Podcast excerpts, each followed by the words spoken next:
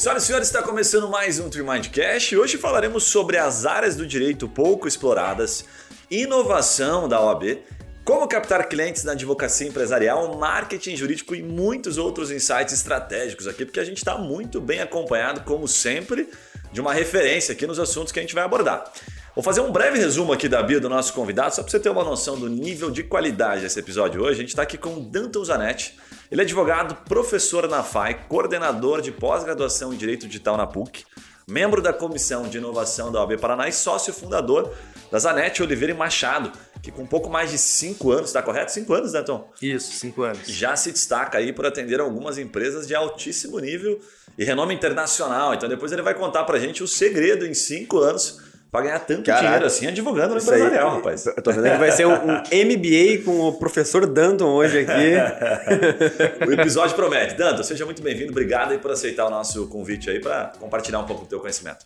Eu que agradeço, Guilherme, pela oportunidade de estar aqui com vocês hoje.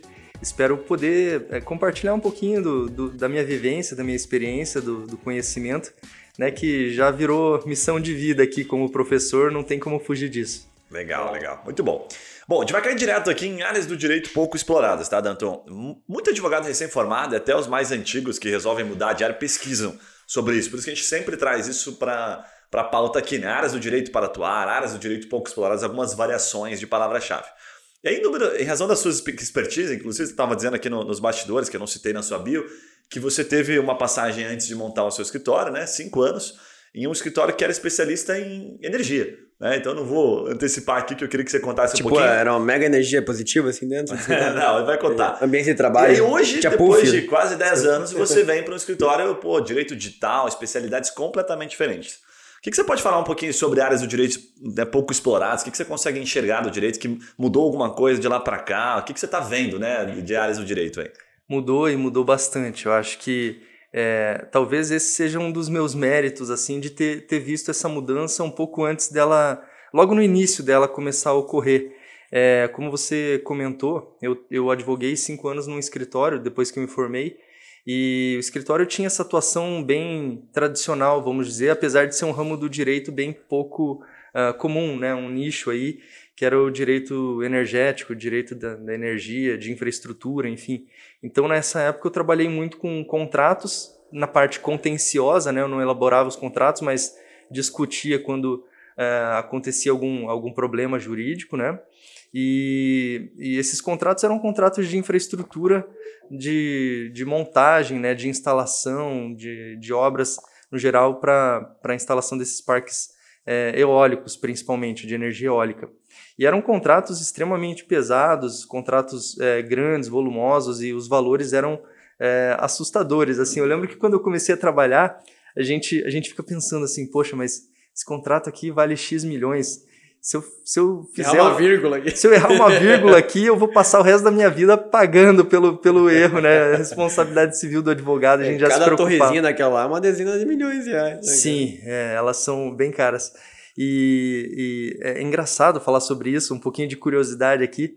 É, uma vez eu fui cumprir uma liminar num porto seco, lá em Santos, e é óbvio que não tinha como sair lá do, do porto seco com nada, né? Eu só levei o oficial de justiça para falar, ó, isso aqui vocês têm que devolver agora e tudo mais, né? E, e formalizar os atos.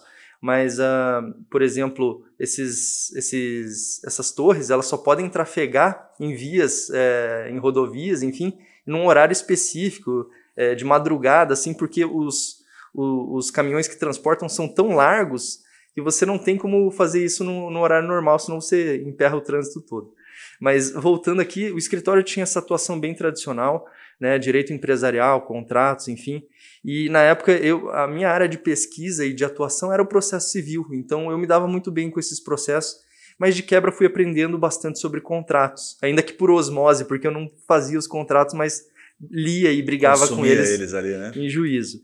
E daí, quando eu abri meu escritório em 2016, é, 2015, na verdade, não, 2016, início de 2016, os preparativos foram em novembro e dezembro de 2015. Então, é, eu, eu, eu comecei a pegar algumas demandas contratuais do consultivo. Isso, para mim, foi uma mudança completa de carreira, porque eu já, já era especialista, tinha pós-graduação em processo civil, adorava processo e comecei a atender clientes que me exigiam uma atuação extrajudicial. E daí que eu comecei a ver como que o direito empresarial funcionava ainda mais de forma profunda, porque aí você está num contato direto com o cliente. Você fala com o cliente, não com o juiz, e não com a outra parte. Isso me abriu a cabeça na, na advocacia e me chamou muita atenção para o consultivo, porque infelizmente a gente vê que o judiciário é muito moroso, é difícil você ter uma atuação é, judicial consistente, né? Porque teu cliente quer resultado e muitas vezes não depende de você esse resultado. Você faz o melhor trabalho possível como advogado, você elabora uma petição inicial, recursos super bem fundamentados, mas o resultado às vezes não vem e não é culpa do advogado. Isso é frustrante para muita gente. Eu já ouvi esse discurso é, com outras pessoas também. Então eu me, me satisfiz muito nessa virada de, de chave de carreira e pivotei. De, deixa eu ver se eu, se eu entendi. Ah, nesse momento que você tinha ali, que você estava né, num outro escritório advogando, você não percebia que você estava tão pró-cliente. Né? Você tinha muito mais dependência externa, fatores externos, governo, enfim, os contratos eram muito amplos. Aí quando você virou, você fala que vira a chave e fala assim, cara, eu quero focar mais no cliente, quero ganhar dinheiro de uma ponta direta aqui no extrajudicial, que é o que você colocou, basicamente isso, né? Sim. Agora, nessa jornada, geralmente a gente pula algumas coisas que são tipo a visão e aquilo que dá certo, aquilo que não dá. Você saiu direto e foi para contrato e se manteve. Teve, por exemplo, áreas que você pensou e não idealizou, ou que você colocou para dentro e não funcionou, não deu certo, ou que você desistiu. Como é que foi essa transição assim? É, tem, tem os bastidores, né, Guilherme? E, é? Sim, tem o tombo, né? Tem, tem vários. É, mas o importante é, é, cair e levantar e continuar em frente, né? Porque sim. quando, é, sendo bem sincero, quando eu abri escritório, eu não tinha muitos clientes, né? Eu, eu fiquei cinco anos é, é, dentro de uma estrutura, então você não tem tantos contatos externos, as pessoas não te veem como um advogado que elas podem contar. Elas sabem que você é um advogado, às vezes até um bom advogado, mas que você tem a tua área de atuação. Né? É, exatamente. Exatamente. E, e quando eu saí, eu acabei pegando diversos tipos de caso, porque, assim, até uma, uma coisa interessante de quem se especializa em processo civil. Uh, geralmente são profissionais que conseguem atuar com um leque grande de tipos de demanda. Né? Então, isso me, me per, é, permitiu eu me, eu me manter por um bom tempo, mas eu tinha um foco, que era voltar para o direito empresarial e comecei a enxergar essas oportunidades de trabalhar, de sair do, do contencioso e, e focar no consultivo. Tá, interessante. Agora, deixa eu te perguntar, como é que chegou na, na, sua, na sua jornada ali profissional essas outras áreas que foram se desdobrando, né? Porque você começou no contratual, depois você veio para o direito digital. Quando é que surgiu as startups? Quando é que surgiu o direito digital na tua vida? Você foi atrás ou acabou caindo no colo, alguma oportunidade? Não, eu acho que posso dizer que fui um pouco atrás, porque eu tinha um amigo, até vou, vou dar um salve aqui para o João Bruno, startupeiro, raiz aí desde 2015, Qual já, já em, empreendendo. Ele passou por várias, acho que a primeira delas foi a Kiron Educação, e foi quando eu comecei a ter contato com esse mundo, logo é, quando eu estava saindo do meu escritório e abrindo outro, daí a gente começou a conversar, ele falou, olha, tem, tem muita gente que precisa de orientação jurídica. E de fato precisavam, assim, teve, teve muita gente que não tinha um conhecimento básico. Eram, eram pessoas que tinham uma ideia excelente, tinham uma capacidade de execução, de realização muito grande, mas estavam desamparadas, assim. Eu comecei a prestar atenção nisso e participar de muitos eventos em, em, startup, em de, de, de startupeiros mesmo. E eu era sempre o alien ali, o cara de terno e gravata e o pessoal todo de, de shorts, camiseta ali, falando sobre coisas muito interessantes e que não faziam parte do meu universo. E acho que aqui é, é, é, é também outro ponto, é, outro turning point aqui de carreira que foi é, verificar que a advocacia não estava prestando atenção nas startups. Porque, de fato, a, a maioria das startups early stage o pessoal não tinha grana para bancar advogado. E muitas vezes eu prestei consultoria de graça. E muitas vezes não nem sabe o valor do advogado, né? O cara Sim. que nunca usou, nunca precisou, né? Exatamente. São pessoas que executam e depois correm atrás para cuidar dos problemas. E quando você está no early stage, geralmente você não tem tantos problemas, mas lá na frente as pessoas começam a ver. Então a startup, o ecossistema, ele tem muito dessa cultura de, de, de compartilhamento, né? O pessoal é muito solidário. Então, uh, você, uma startup early stage chegava num, num, CEO aí de uma startup já mais desenvolvida e, e os caras comentavam abertamente, cara, isso aqui deu problema, isso aqui a gente não conseguiu resolver, ah, isso aqui a gente deveria ter contratado um advogado antes, sabe? E aí algumas oportunidades começaram a surgir, porque eu já estava inserido nesse meio. So, quais são os principais problemas que apareciam que você fala, sabia que deviam ser organizados no começo? Assim? Vários. é, acho que alguns que a gente pode mapear. Primeiro, até a licitude do negócio. É, tinha gente que, que veio com propostas de Airbnb numa época que a, a regulamentação, a, a lei de locações era um impeditivo grande. É, a gente sabe que um Uber da vida também não tinha regulamentação na época, hoje já tem até a lei do Uber, né? Mas na época era muito difícil alguém pequeno mudar o mercado, né? É, alterar a forma como as instituições é, sobre, é, estão constituídas, né? Hoje a gente tem uma abertura até legislativa muito maior para que as startups elas, elas, tenham, elas tenham esse caráter de inovação e elas possam se desenvolver. Mas eu peguei. A gente tá falando em cinco anos, né? Você para pensar, há pouco tempo teve uma virada de chave Sim. aí. Ah, o marco legal é desse ano, duas semanas, três semanas atrás. Exatamente. CGM para startups de fintech, um monte de coisa. Sandbox um regulatório. Momento, muito bom. É, muitas, muitas inovações realmente que o legislador está tentando absorver para não sufocar esse tipo de negócio. Mas é, eu peguei casos em que eu tive que falar para a pessoa: olha, isso aqui não é lícito hoje. Né? Vocês podem é, tentar fazer, talvez vocês precisem mudar algumas questões aqui, mas é, vocês vão encontrar muita dificuldade e podem acabar né, é, tendo, tendo prejuízos aí. Tipo, o marketplace de cannabis espera mais uns dois aninhos aí, pesada. é legal a ideia, vocês estão curtindo a vibe aí, mas segura. e, e, isso é algo muito próprio da inovação, né? É, a inovação tem o seu tempo de acontecer. Tem, tem inovações que vieram, que eram revolucionárias para a época, mas não mas é, não tinha público, não tinha um mindset ali, um, um, um meio propício para aquilo se desenvolver.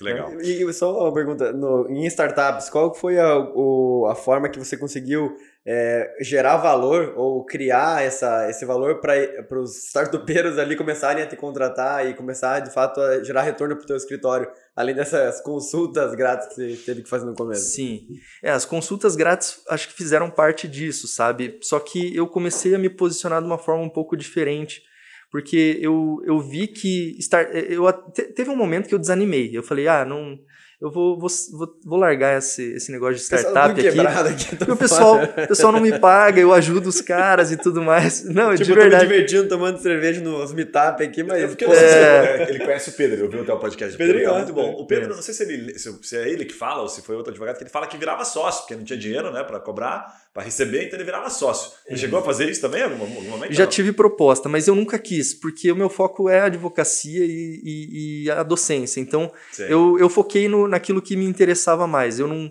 eu não, não gosto muito dessa visão, exceto em casos bem excepcionais, de assumir os riscos do cliente. Eu acho que isso é uma, uma coisa que muito advogado acaba fazendo, é, talvez por não, não olhar um pouco o cenário futuro, porque você se torna investidor, você tem que conhecer o risco. E quando você advoga, você conhece o risco, mas muitas vezes você. É igual você advogar em causa própria. Eu, eu, eu olho dessa forma, sabe? Você vai perder um pouco do senso crítico de, da tua profissão se você se torna sócio de algo. E você é vai tomar emocionalmente envolvido, né? Emocionalmente envolvido. Cara, faz bastante sentido. Muito faz é, bastante é, sentido. Então eu, eu não, nunca me tornei sócio de nenhuma das startups é focado, que eu, né? que eu atuei. Foco, né? É. Legal. Deixa eu te fazer uma pergunta agora correlacionando, a gente não pode deixar de, de aproveitar a tua expertise dentro do, da inovação, do comitê, né, na OAB. Cara, vou te fazer uma pergunta aqui bem capciosa. A gente tem lá algumas, algumas questões que estão acontecendo. A OAB também vem tentando né, se adaptar a esse momento e tal. Mas a gente tem a, a questão de tecnologia versus o tradicionalismo. Né? Vou chamar aqui, no bom sentido, alguns dinossauros que acabam impedindo algumas coisas em termos de tecnologia. Pergunta a você o seguinte, né? Porque você faz parte daquela geração nova que está tentando levar para frente. Fala, aí, OAB, acorda, nós temos que trazer coisas diferentes para cá, vamos pensar diferente.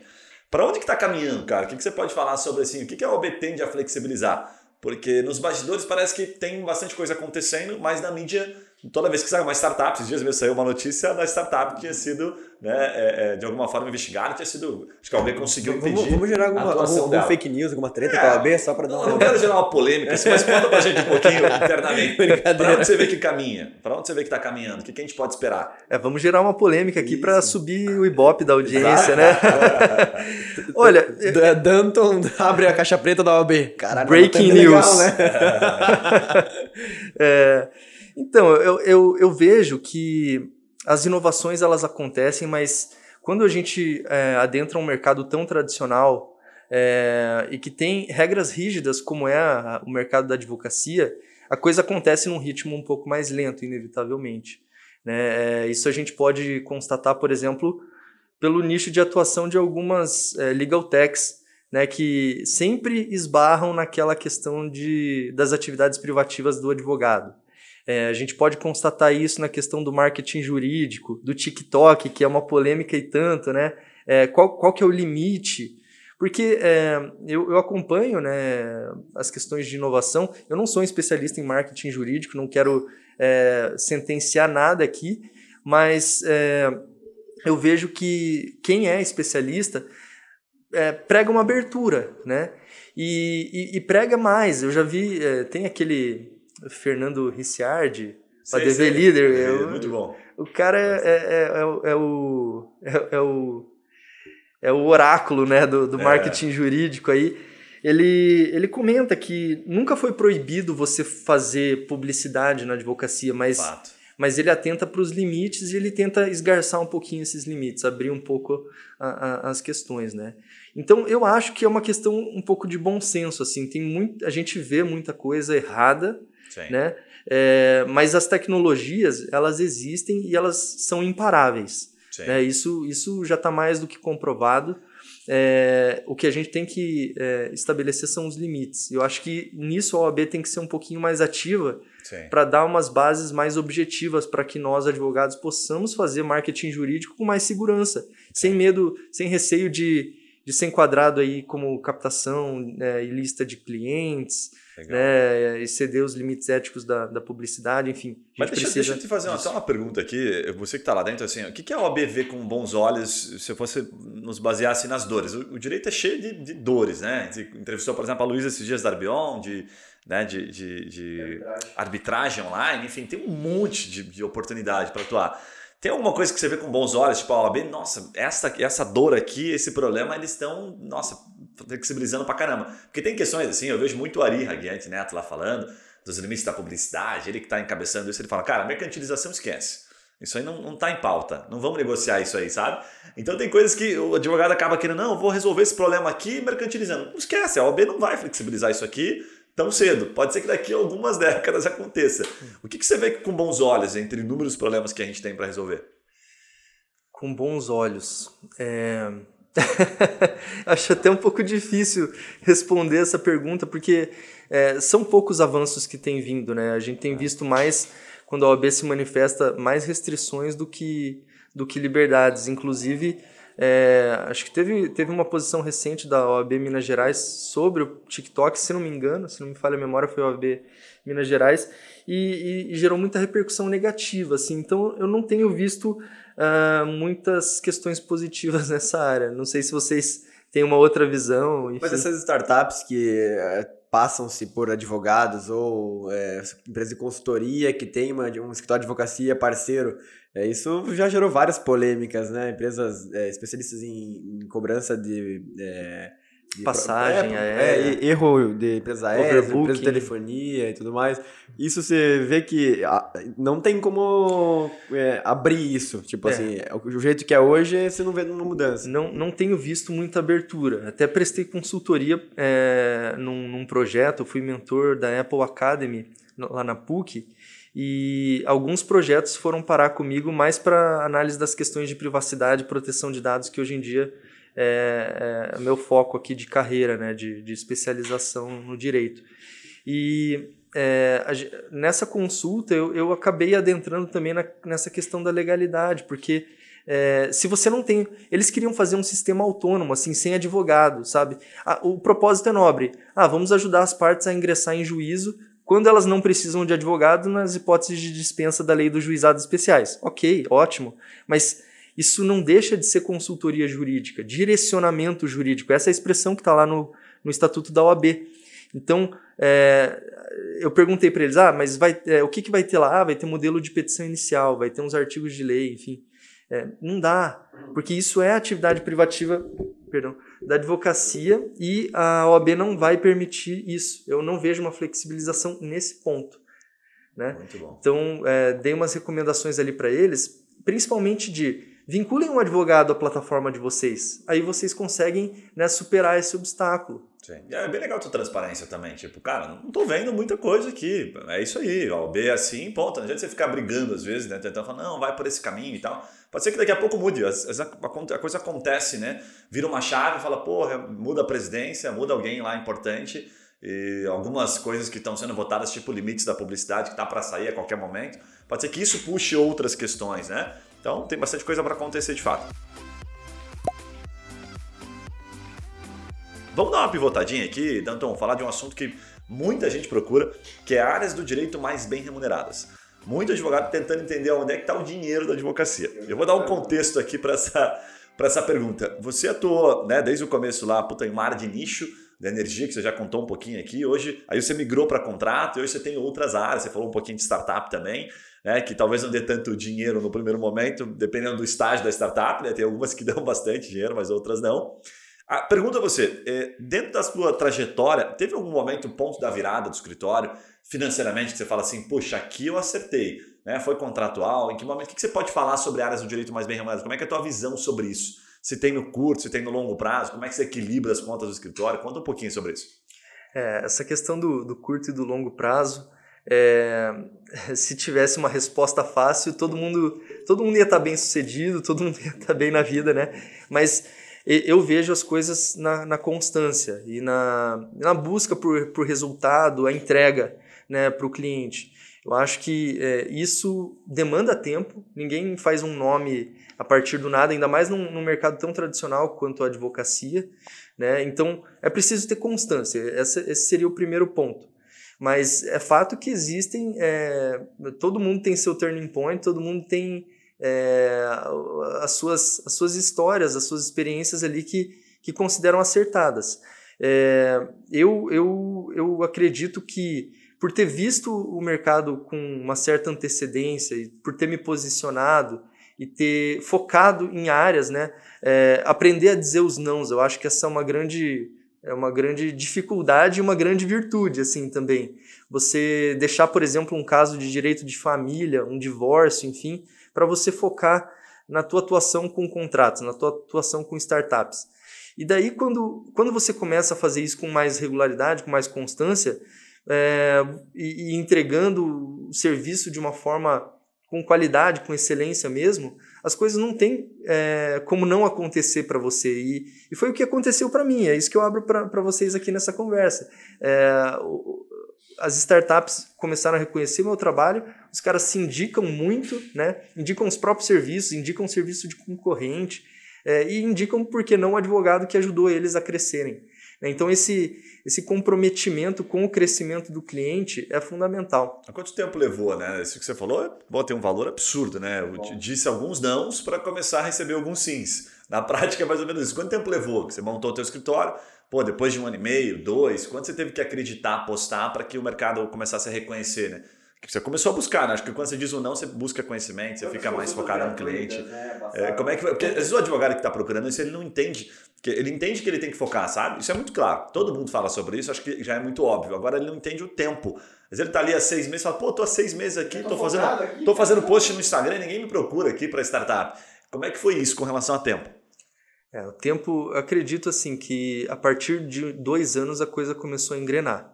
E daí, é, a partir disso, ela exponencializa, sabe? Você, você vê que você encaixou, né? Que você tem o teu nicho, que você está começando a ser conhecido na, em um determinado meio. E, e daí, a partir disso, uma indicação leva a outra, outra. Eu lembro uma vez que eu conversei com um colega advogado, ele falou, ele já, ele já tinha escritório, ele saiu da faculdade e abriu escritório. Então, é, eu estava abrindo meu escritório na época, anos depois. Ele falou, cara, a gente já está na quarta geração de indicação de cliente, ou seja, é, Caraca, que legal. Então, o, veja a capilaridade do escritório dele. Né? E, e, eu fiquei com isso na cabeça. Eu falei, eu quero chegar aí.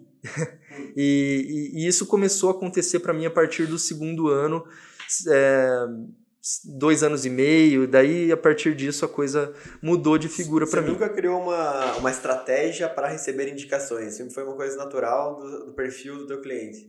Eu acredito muito nisso. Eu acredito no, no orgânico, sabe? É, se vocês forem no meu Instagram, arroba danton.zanetti, é, uh, vocês vão ver que eu não, não sou o advogado Instagrammer, digital influencer, eu, eu não, não, não gosto muito disso. Para mim, para mim não faz sentido.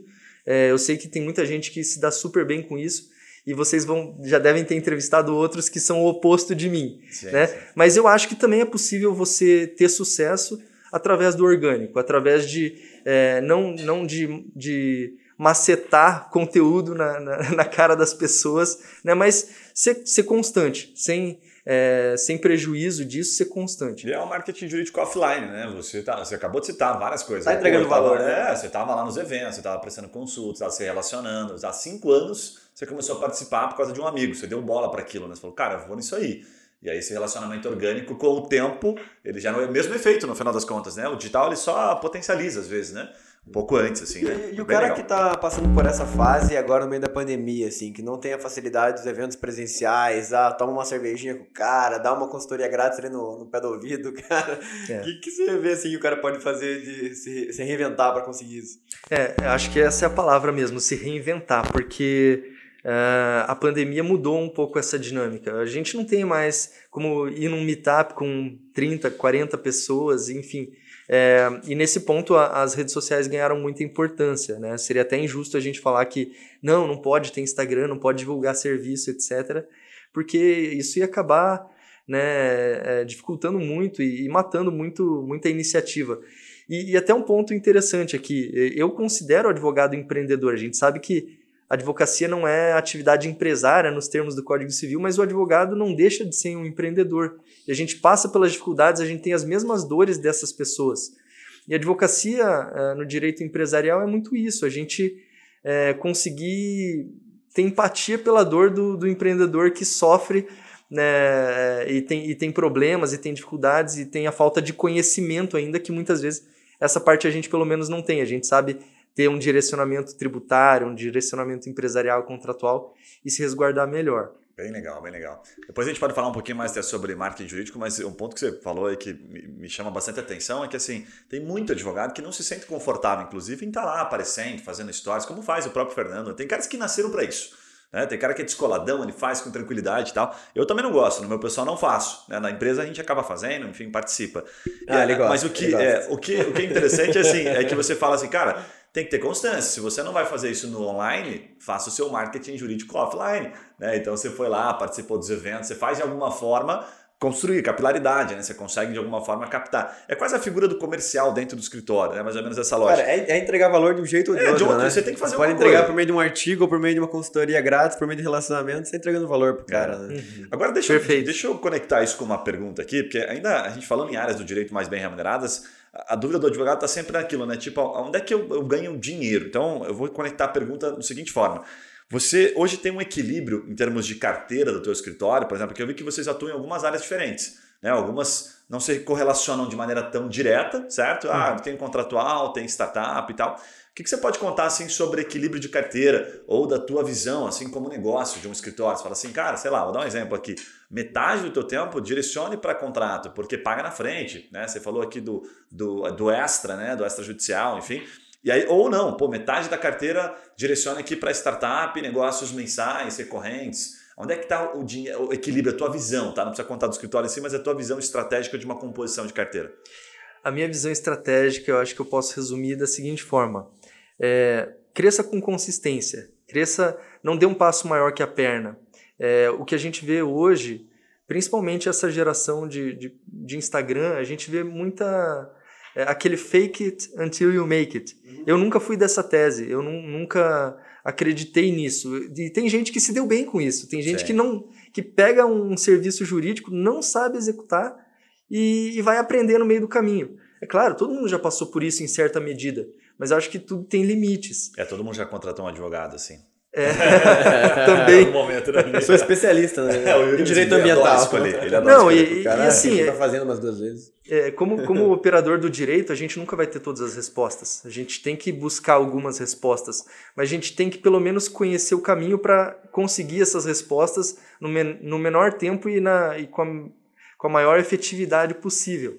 Legal. Então, a partir. É, e isso para mim é crescer é, com consistência, com consciência, né?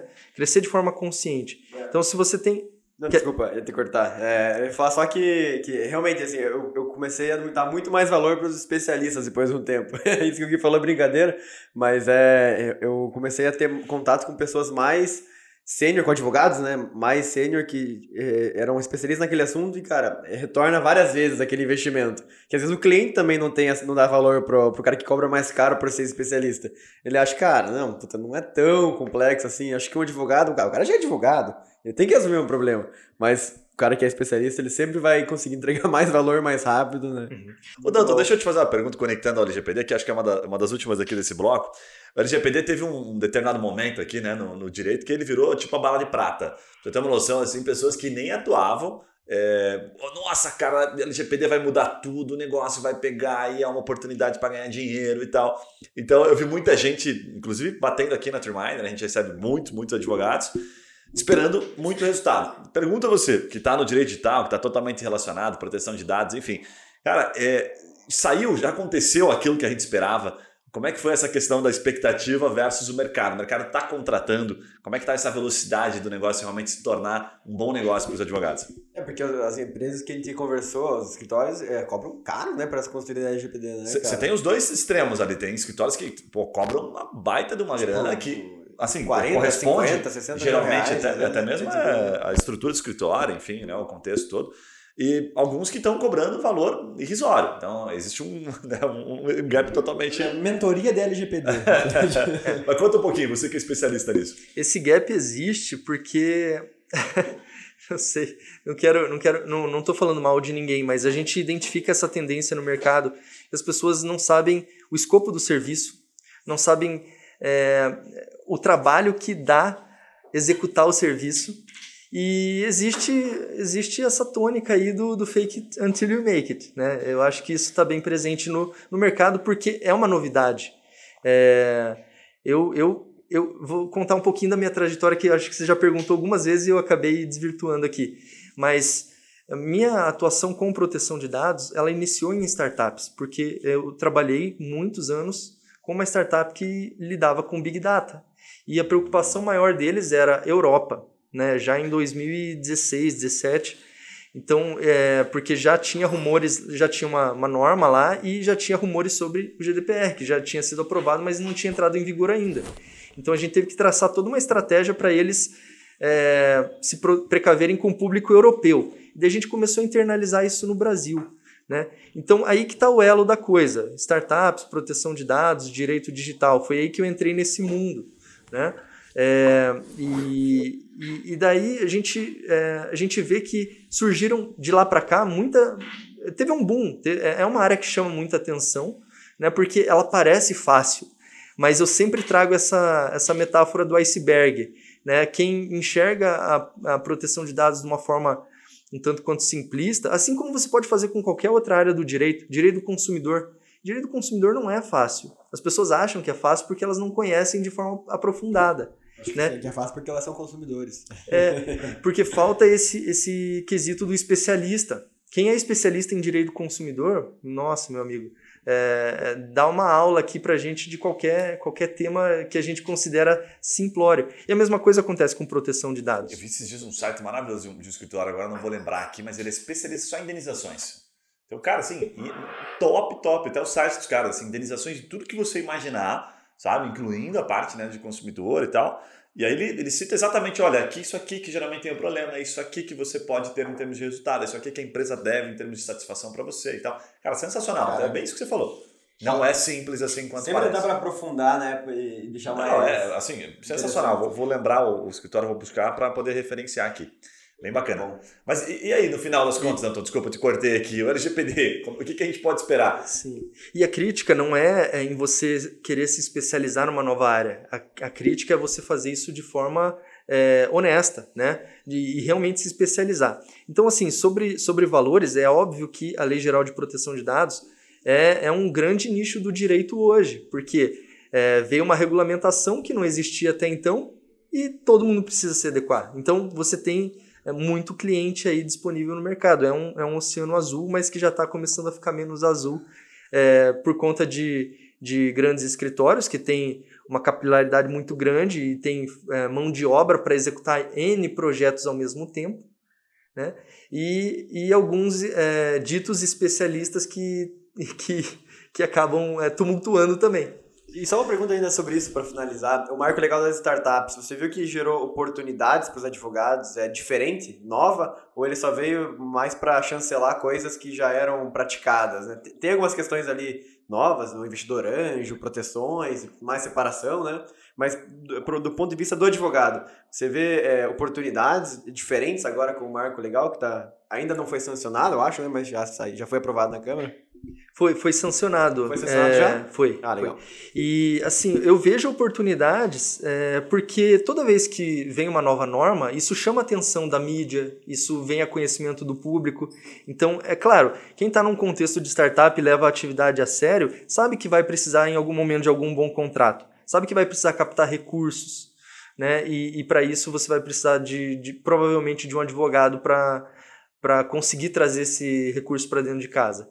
Então, eu acho que pelo ponto de vista da publicidade que o ecossistema ganha como um todo e que esses instrumentos jurídicos que estão inclusive mencionados no marco legal é, também ganham de repercussão, é, eu acho que isso gera oportunidade sim para a advocacia.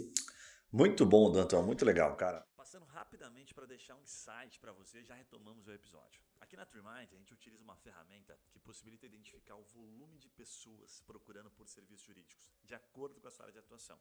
E o melhor é que a gente consegue identificar os seus concorrentes no Google e a estratégia que está levando clientes até o site deles. E por consequência, gerando negócios para esses escritórios. Né?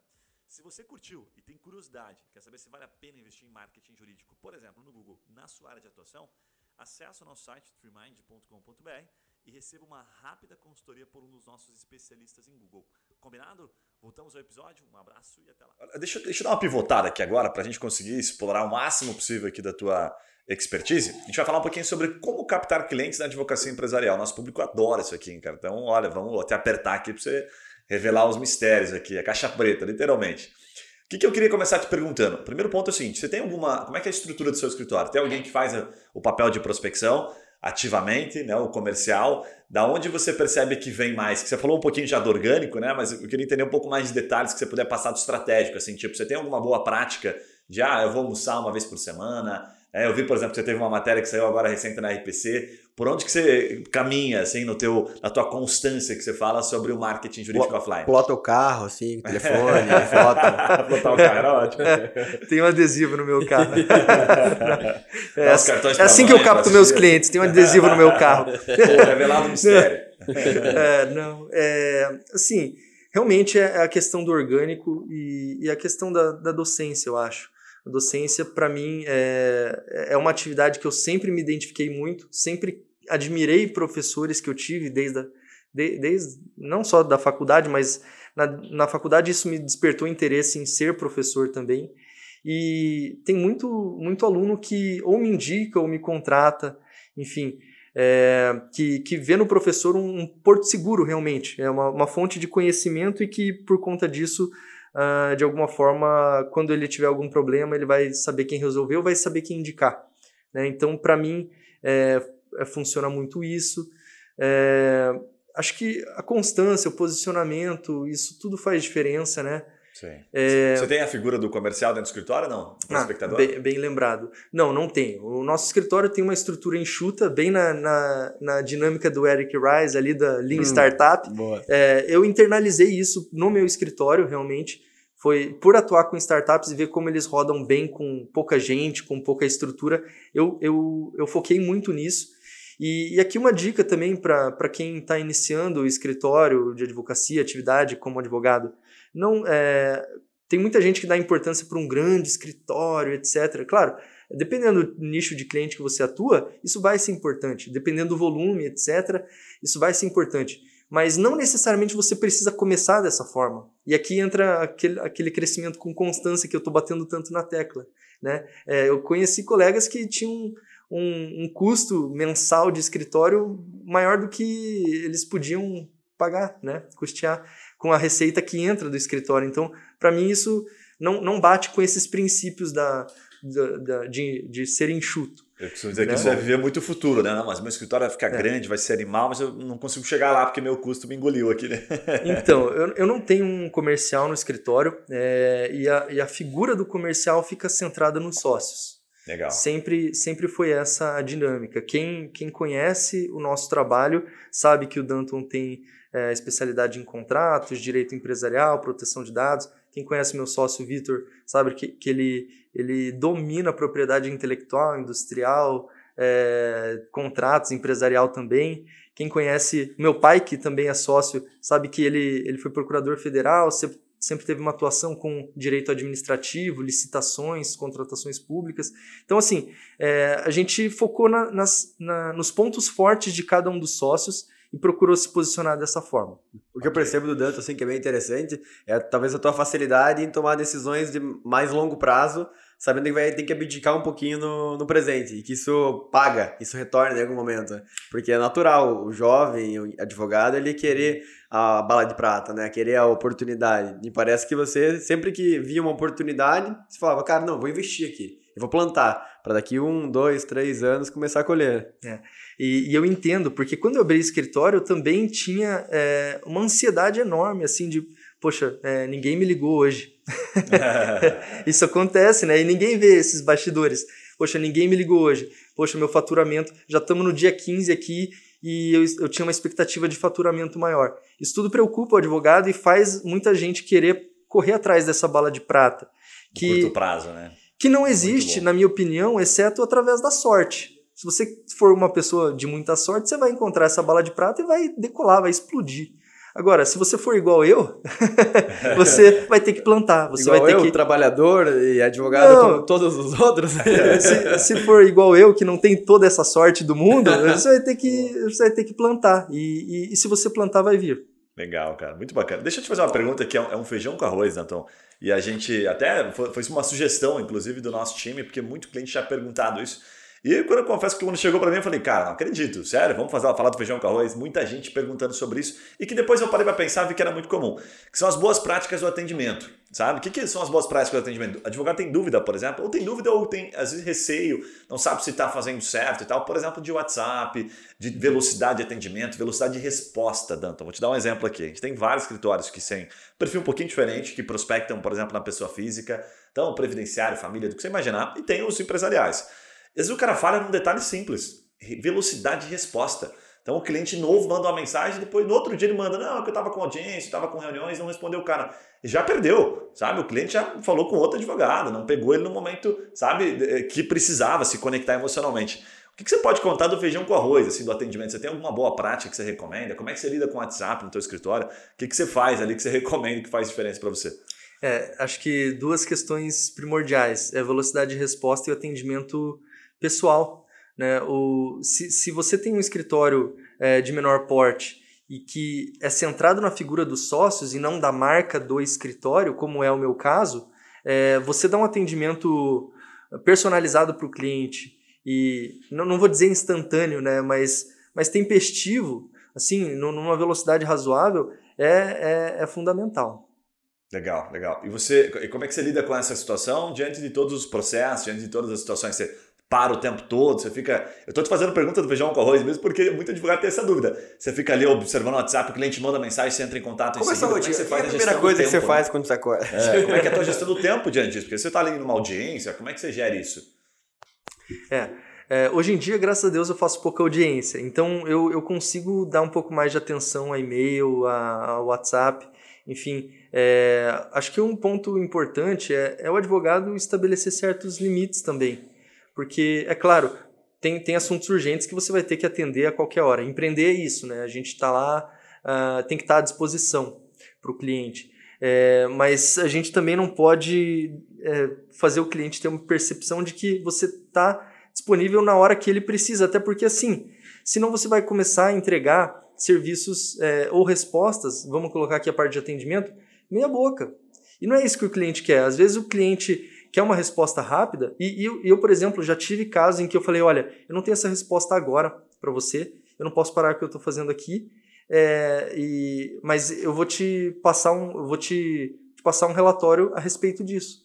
E o cliente dá valor a isso, porque é, se, eu, se eu falasse assim, não, tá tudo certo, ah, é, ou a gente está trabalhando nisso, uma resposta padrão. Tipo, você responde dizendo, ah, não sei, logo te, te posiciono, mas você dá a resposta. Exato. É, o, o, que importa é, é, é, não deixar o cliente sem resposta. Se a tua resposta pode ser, eu vou verificar isso aqui para você, vou colocar meu time para trabalhar nisso. Né? Isso pode, pode acontecer. Agora, se você começa a dar respostas evasivas ou respostas que, que não são aquilo que o cliente está procurando, você perde. Cara, e parece que a gente está cada vez mais ansioso, né? E precisa de uma resposta rápida. Então, é, o que a gente está falando aqui é, é, puro feijão com arroz, mas faz uma diferença enorme, simplesmente o fato do cara te responder. Eu costumo dizer assim que quanto maior a, a, a, quanto mais você tira o sono, perde o sono por causa de uma causa, mais rápido tem que ser a sua resposta. Porque se você demorar muito ali, a pessoa fica maluca. Passou do almoço, ah, mandou de manhã, passou do almoço, o cara, puta, meu advogado sumiu, meu advogado não responde. O é. cara fica com aquilo na cabeça. Né? Então, Sim. quanto mais tira o sono a causa, mais rápido tem que ser a resposta. E tem um, um, balizador que eu gosto de compartilhar, que geralmente é assim: se o cara mandou, por exemplo, um e-mail, ele não está com pressa. Né? Porque se ele tivesse com mais pressa, ele mandava um WhatsApp. Mais Hoje pressa ainda ligar mais, né? Não, Tirando. Urgências. É, é, o nível de urgência. Então o WhatsApp ele está num nível médio para alto já. Porque agora a gente não pode mais ligar para as pessoas, porque quando a gente liga, a pessoa fala, nossa, tem alguém me ligando. O que está acontecendo, né? Ou é a TIM cobrando, querendo vender alguma coisa, ou é ou alguém morreu. Você não está esperando. então o e-mail ficou assim, puta, não, o cara não está com tanta pressa, mas mandou um WhatsApp, o tempo de resposta, a gente fala com muito cara especialista nisso, é assim, é, é 10 minutos, é meia hora, uma hora no máximo. Assim, não, o macete é não abrir a conversa com o cliente. do assunto, é, é uma hora. É, Se ficar sozinho, ferrou. Não, não pode é. ficar sozinho, tem que ficar sem. Agora, eu não posso deixar de perguntar para você aqui ainda sobre como captar clientes na advocacia empresarial. Você citou um ponto que eu achei interessante. Poxa, a docência me ajuda bastante. Então a pergunta é, como é que entra nesse circuito? Como é que o cara se torna professor? Se o cara está gostando disso, pô, gostei faz sentido também, me identifiquei com o Danton. como, como é que você entrou né? no circuito, PUC, FAI? Conta aí os detalhes pra gente. E conciliar com a carreira de advogado. É, é plantando, plantando muito. Olha, vou, é, eu, já, eu recebo bastante esse questionamento até de colegas, assim, tem gente que fica um pouco frustrada porque de fato tem muita gente estudando, tem muita gente boa no mercado e que às vezes não tem tantas oportunidades. Mas é, a minha resposta é o seguinte: eu dou aula desde 2012. E, e eu dei aula em faculdades é, que não estão nesse circuito FAI, PUC, Unicuritiba, etc. Né, as, as, instituições mais tradicionais. Graças a Deus, recentemente consegui chegar nesse nível que era o que eu buscava, que é o que eu pretendo né, levar é, como, como vida, né, como carreira. E, minha resposta é: poxa, eu dei aulas em, em outras instituições, eu, eu busquei, eu cavei essas oportunidades, né? É, e para isso você tem que você tem que conhecer professores, você tem que entregar, você tem que mostrar, se posicionar, você tem que é, participar de eventos acadêmicos. E essa foi uma briga que eu tive por muito tempo comigo mesmo, porque era uma briga sem sentido, na verdade. É, eu, eu, dei aula em, instituições, é, eu sou mestrando atualmente, então ainda não tenho mestrado. Né, tô, vou concluir no final do ano, né, se, se Deus quiser, minha dissertação sair Oi? Em qual? É, na área de Direito e Tecnologia. Minha dissertação é sobre é, livre iniciativa, Big Data e proteção de dados pessoais. Então, é, Isso é me parece que é fundamental para você conseguir lecionar, né? Sim, sim. Você ser observado, assim, né? O mestrado, o mestrado sempre foi um requisito muito forte para você ter é, penetração na área acadêmica. E as universidades né? usam isso muito como marketing, né? Que aqui Sim. todos os professores são mestrados. Porque isso é, é, requisito do MEC para a tua instituição ser bem avaliada. Isso é uma coisa que ah. me chateava muito, porque eu não tinha mestrado e eu falava, poxa, mas eu tenho um feedback excelente dos alunos, por que, que a instituição não me contrata em definitivo? E daí eu comecei a brigar contra o sistema, mas não dá, entende? e daí um dia eu falei, Danton, chega, vamos fazer esse mestrado, vamos é, ingressar de. vamos pular de cabeça na área acadêmica vamos, vamos, vamos, né? Tinha que, tinha que mexer lá no Mac para poder funcionar. É, não, o Danton não vai conseguir brigar com o Mac, o Danton tem que fazer mestrado, fazer o quê, né? E daí as oportunidades começaram a surgir, porque como eu, tive, eu consegui cavar essas oportunidades lá atrás, quando eu ainda nem tinha mestrado, e até hoje ainda não tenho, é, eu, é a constância. Pô, desde 2012 o cara dá aula, né? Eu comecei a, a, a cavar essas oportunidades e, e elas apareceram, mas você tem que se apresentar para o jogo. Que legal. Muito Deixa bom. eu te fazer uma pergunta que eu fiquei com o cara ali. Você, você cita, né? 2012 eu comecei a dar aula. Você, não, é, você é um cara elegante e tal, mas o que me pareceu assim, comecei por baixo. Então dei algumas aulas aqui e tal. Depois as instituições, parece que você começou a ir dando aula e as instituições mais tops, tipo né, a própria PUC e a FAI, começaram a te observar. Você não foi direto para PUC, né? Parece que você tem que dar aula em alguns antes. Faz sentido isso ou não? Eu tô viajando. Faz todo sentido. Começou pela Série C, Série B, Série É, A. tipo, foi jogando a analogia do futebol, foi pela Série C, B, enfim. Não era Paraná Clube, né? Mas enfim, foi, foi crescendo. É, Paraná, Joga ainda. É, pois é, é, é- é bem isso. A gente é, é a bala de prata, é o querer começar por cima. Isso é, acontece para muito pouca gente. Não foi o meu caso, né? Então eu, mas a, a grande questão é, se você começou por baixo, não, não se envergonhe disso e faça o seu melhor ali, né? Porque é isso que vai ser o degrau, vai ser o trampolim, vai ser a catapulta para você chegar no- no andar de cima. Muito bom, muito bom. Então, vamos para a última etapa aqui. O bate-papo tá pô, super legal. A gente vai falar um pouquinho sobre marketing jurídico ou marketing digital para advogados, né? Como muita gente procura dessa forma. Eu vi no Instagram lá, por exemplo, do escritório, que você concedeu uma entrevista à RPC sobre proteção de dados. Né? Bem legal, inclusive, deu uma lida nela. Cara, o que, que você pode falar? A gente já falou um pouquinho sobre marketing jurídico, mas vamos tentar emergir um pouquinho nesse assunto agora para extrair um pouquinho mais do teu conhecimento. Como é que foi a repercussão? É, eu sei que você plantou para poder receber essa entrevista. Quanto uma entrevista gera negócio? Quanto uma entrevista gera mais autoridade? Como é que você enxerga o marketing jurídico aí diante dessas situações, das ações que você tem plantado aí? eu enxergo com muito bons olhos. Para mim foi uma oportunidade excelente, né, de, de poder conceder essa entrevista e é, isso isso acho que transparece para o mercado a confiança de que você é uma referência na sua área e que as pessoas podem confiar naquilo que você diz.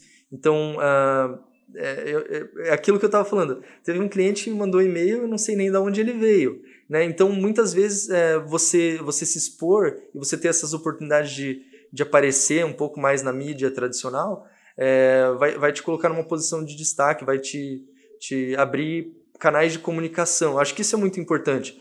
Independente se é o Instagram, se é o site do teu escritório, se é a docência, se é uma entrevista ou outra, você está aparecendo em diversos meios diferentes e isso traz oportunidade. O que faz alguém da entrevista para RPC? Assim? O que eles viram? Assim, ah, o cara é professor, o cara tem um Instagram legal, o cara tem anos de estrada, o que, que eles olham? Como é que você criou essa. É como é que a RPC chegou até você, né? Acho que essa é a pergunta. Acho que é um conjunto da obra, assim, é, tudo isso que você mencionou, Yuri. É, é o posicionamento, né, que, que te faz, que te gera essa autoridade. A busca pela autoridade, acho que essa palavra que você mencionou, Guilherme, é, é- é fundamental, é muito importante, porque enquanto, você, enquanto eu não coloquei na minha cabeça que eu precisava gerar autoridade sobre aquilo que eu estava falando, eu me posicionava de uma forma completamente é, diferente. Né? Eu não tinha esse foco, eu não tinha é, essa constância, essa busca por algo, independente da forma como eu, Danton, faço isso, que é diferente de, é, da forma como você, como o Yuri fazem isso e, e como o- tantos outros advogados fazem. Então, é, a docência, ah, o contato, assim, acho que o LinkedIn para mim é uma ferramenta muito importante. Né? É, o meu, meu LinkedIn é muito superior ao meu Instagram, por exemplo. É, O que, que você faz no teu LinkedIn? Por parecer super, você você é mais ativo? eu, eu sou mais ativo, eu, eu costumo é, postar um pouco mais daquilo que eu realizo, que eu acho relevante, que eu acho importante, que eu acho alinhado com a minha estratégia de, de posicionamento. Legal. É. Você sabe que essa, você tocou num ponto aqui que faz parte de uma pergunta que é uma dúvida muito comum. Eu já falei várias vezes sobre isso, assim, sobre a, a- o perfil pessoal e o perfil profissional. E confesso a você assim, que hoje, se me perguntasse, ah, puxa, profissional ou pessoal? Cara, se você fala bem, se posiciona, fica no pessoal. Porque do pessoal você puxa pro profissional. É muito difícil um LinkedIn de um escritório, né? Até a gente que trabalha com marketing ter engajamento. É muito difícil engajar. Porque ou os assuntos não são tão legais, ou você não consegue ter essa pessoalidade, né? Então, você tocou no ponto super legal. Como é que você faz essa separação? Como é que você enxerga isso? Fala, pô, fortaleço o meu pessoal. Você já falou um pouquinho aqui, né? Os sócios atuam de maneira independente e trazem negócio para dentro do escritório. Que, inclusive, né, tem uma pesquisa, a gente já falou várias vezes sobre isso. Esse é o principal pilar de receita, de geração de negócio em escritórios como Machado Mer, Siqueira Castro. Não são as redes sociais, não é o Google, é o relacionamento dos sócios. São três pilares que eles falam, né? Relacionamento dos sócios, indicação da alta diretoria, enfim, de grandes empresas e o relacionamento com outros escritórios. Então, no final, é tudo relacionamento. É tudo Não tem relacionamento. nada aqui que seja digital, é tudo aqui offline. Né? No final das contas, é tudo marketing jurídico offline. Pergunta a você, como é que você enxerga esse posicionamento? É, é proposital ou você tem uma estratégia? Você fala assim, não, eu vou no pessoal porque eu sei que no pessoal eu me garanto e trago o negócio e fortaleço o meu profissional. Eu vou responder com um exemplo muito simples, muito claro para mim, pelo menos. É, quando é teu aniversário, você recebe a mensagem da, de várias empresas. Ah, parabéns pelo seu aniversário, a gente valoriza a sua vida, vamos celebrar a sua vida. Você prefere receber do, do escritório ou do sócio? Boa. Do sócio. Você tem um relacionamento pessoal, né? Você se sente valorizado porque não é uma mensagem padrão que foi disparada e você tem 30 na tua caixa de e-mail porque hoje é dia 10 de junho, entende? Sim. É, tem, tipo, no Shopping Palladium lá. É, não, agora você tem 10% de desconto. Cara, não, não é importante. É, se a pessoa te valoriza, e é tudo offline, é tudo orgânico, é tudo relacionamento. Cara, você, você, sabe que você me lembrou de uma história? Uma vez tem uma, tem uma amiga minha, advogada de família, estava se unindo com um advogado criminalista. E ela mandou uma mensagem, né? Pô, Guilherme, pô, você que manja disso aqui, me ajuda. A gente está numa dúvida aqui na placa do escritório, no logo. Como é que a gente faz? Se usa esse sobrenome na frente, se usa depois e tal. Aquelas dúvidas comuns do advogado teniciano. Eu falei, olha, se eu fosse você, eu não perderia nem dois minutos com isso. Definiria ali tipo no dois ou um. Daí ela falou, por quê? Eu falei assim, porque a grande maioria, né, principalmente quando você é pequeno, não vai nem, cara, não faz nem ideia, sabe, do nome do teu escritório. Ninguém lembra do nome do teu escritório. Lembra do nome do advogado porque ele cria uma relação com você. Você deixou muito claro hoje aqui, durante todo o episódio, cara, somos nós, somos os sócios que puxam o negócio. E aí eu falei para ela assim, quer fazer um teste? O teste é o seguinte, chega para sua tia, chega para sua família e pergunta para eles o nome do seu escritório. Provavelmente, sabe, alguns deles não vão saber. Para você entender que não sei o nome do seu escritório, eu sei que a advogada é fulana. E aí ela, ah, pô, faz bastante sentido. Então não perca, não gaste muita energia com isso e fortaleça a sua marca pessoal. Porque a sua marca pessoal é o que puxa o profissional, né? e não o inverso. Não é o profissional que vai puxar você, é o pessoal que vai puxar. Então acho que você deu uma super aula hoje falando sobre isso. Faz sentido isso ou não? A questão do nome? As pessoas lembram? Os teus, os teus clientes sabem o nome de Cora ou, ou lembram do Danton? Não, eles lembram do Danton, eles lembram do Vitor. é, é, é, que eu acho que isso é, um, é uma questão mais de, de vaidade, uma, uma questão nossa, Boa. assim, sabe? É, poxa, como que eu quero que o nome do meu escritório, da minha empresa, soe? Né? Isso é importante talvez para o sócio, mas não tanto para o cliente. É, mas eu acho que depois de alguns anos, quando o escritório começa a criar uma autoridade também, né, como instituição, aí cada vez mais faz sentido fortalecer o institucional, né? Porque daí você consegue capilaridade, né? Você coloca lá um advogado lá em Maringá para te representar. Porra, é lá do Danto, lá de Curitiba, do Zanetti, não sei o que, Machado e já esqueci outro sobrenome. Então, você começa a criar um institucional mais forte. Né? Perfeito, perfeito. Faz muito sentido, porque aí você tem uma capilaridade e onde quer que você esteja, o escritório está por trás, né? Você dá um peso muito grande para isso. Mas é, talvez essa não seja a realidade da maior parte da advocacia, principalmente da advocacia iniciante. É, não, não, não, puxa, né? É... Você teria que fazer uma não. estratégia de branding do escritório muito forte e demoraria muito mais, né? Quem, quem não conhece Machado Meyer, quem não conhece Pinheiro Neto, etc. Então, se você representa essa marca, você tem um selo de qualidade ali, sem dúvida alguma. Agora, e é por isso que talvez tanta gente faça o rebranding, né? Que é, começou sem se importar muito com o nome ali, com a logo, com a imagem, cresceu e agora precisa passar uma imagem institucional muito mais forte. E daí faz todo sentido você repaginar. Muito legal. Deixa eu te fazer uma pergunta agora, puxando até ainda dentro de marketing jurídico offline, aí para você dar uma, umas dicas, principalmente para quem está começando. É, quando você atuou lá aqueles cinco anos né, no primeiro escritório, saiu, puxa, vou agora montar meu próprio escritório e tal. Você sente, assim, se pudesse voltar um pouco no tempo, que faltou alguma coisa em termos de marketing, tipo mais relacionamento, mais presença, sabe? O que, que você teria feito naquele momento que você não fez, certo? Se faltou alguma coisa, né, inclusive, e que você pode deixar como dica para quem está portando nesse momento, saindo da faculdade ou está atuando e de olho em montar o próprio escritório. Eu acho que o que talvez faltou foi, foi se expor um pouco mais, porque eu era uma pessoa muito focada na, na minha carreira ali no local onde eu estava. E é um processo de amadurecimento, assim, uh, quando você começa a conceber a ideia de você sair, se desligar e começar algo novo do zero. É, é um, para mim, levou um certo tempo assim eu ficar confortável com essa decisão e falar: não, agora, é, para mim, foi o seguinte, Guilherme. Eu falei assim: eu posso passar 2016 no vermelho, mas eu vou sair e eu vou montar algo meu. Uhum. Né? Então, enquanto eu, eu não, não assimilei isso, que eu podia ficar no prejuízo durante um ano, mas que no segundo eu não ia ficar, é que eu saí e tomei essa decisão. Então, talvez o que eu tivesse feito de diferente era me expor um pouco mais antes de tomar essa decisão né, e construindo, reforçando o relacionamento.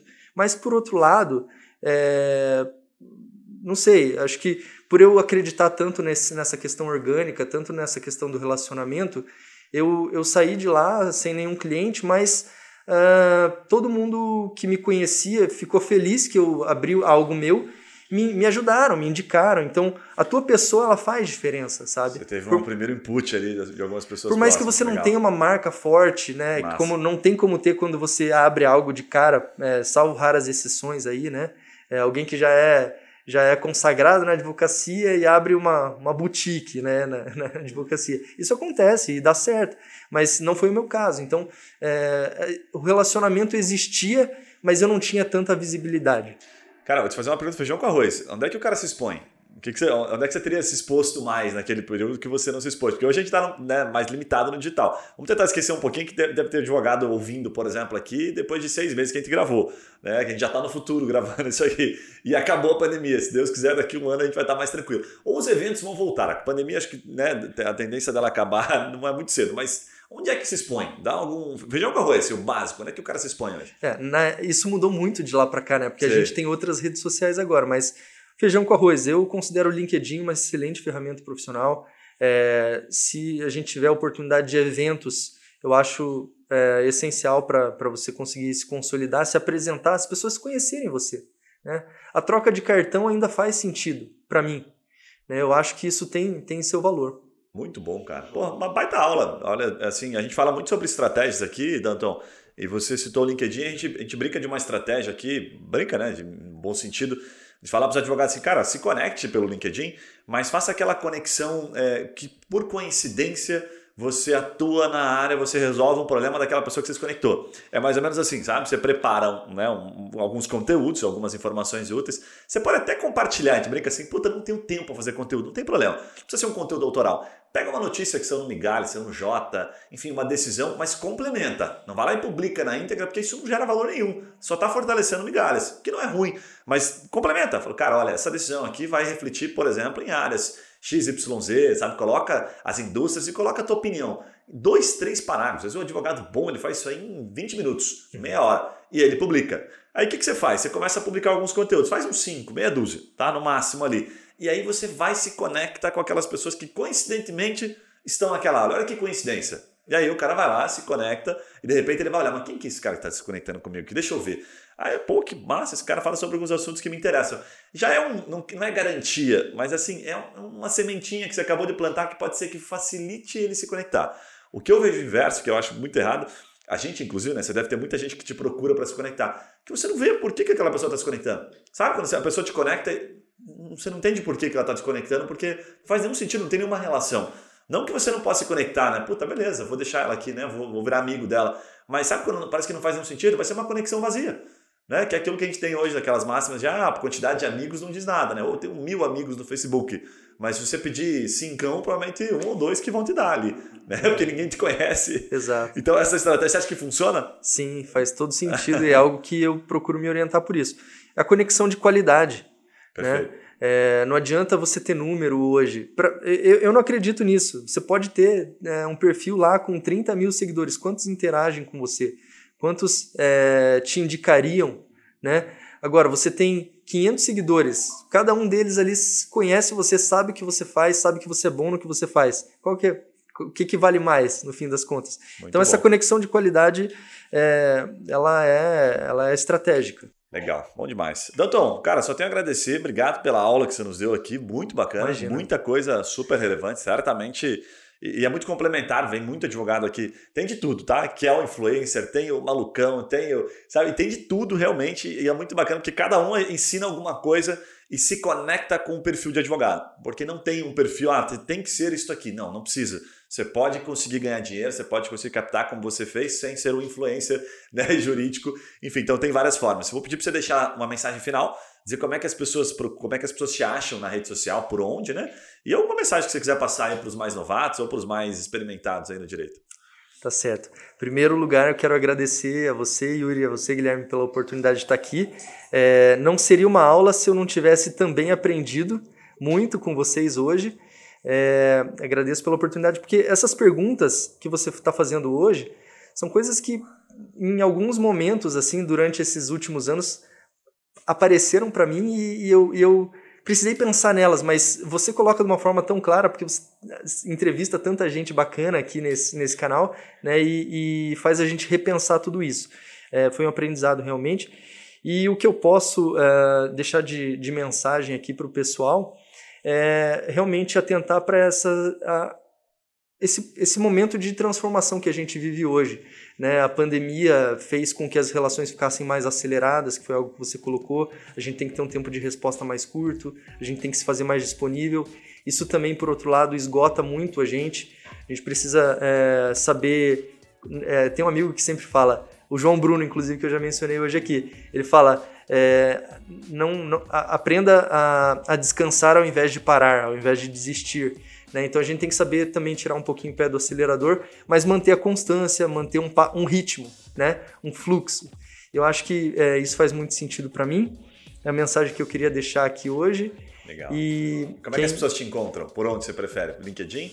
É, eu tenho, eu tenho um Instagram profissional que é o arroba Zanetti, dois T's e I no final, é, que também é o LinkedIn, Danton Zanetti podem me encontrar por lá. Não tenho Facebook, já, já saí de lá há algum tempo. Tem o Instagram do escritório, o LinkedIn do escritório, que é ZOM de Maria ADV, Zon ADV, Zanete Oliveira em Machado. Abreviação, é. legal. E a gente posta algumas coisas por lá também. Muito bom, Danton. Muito legal.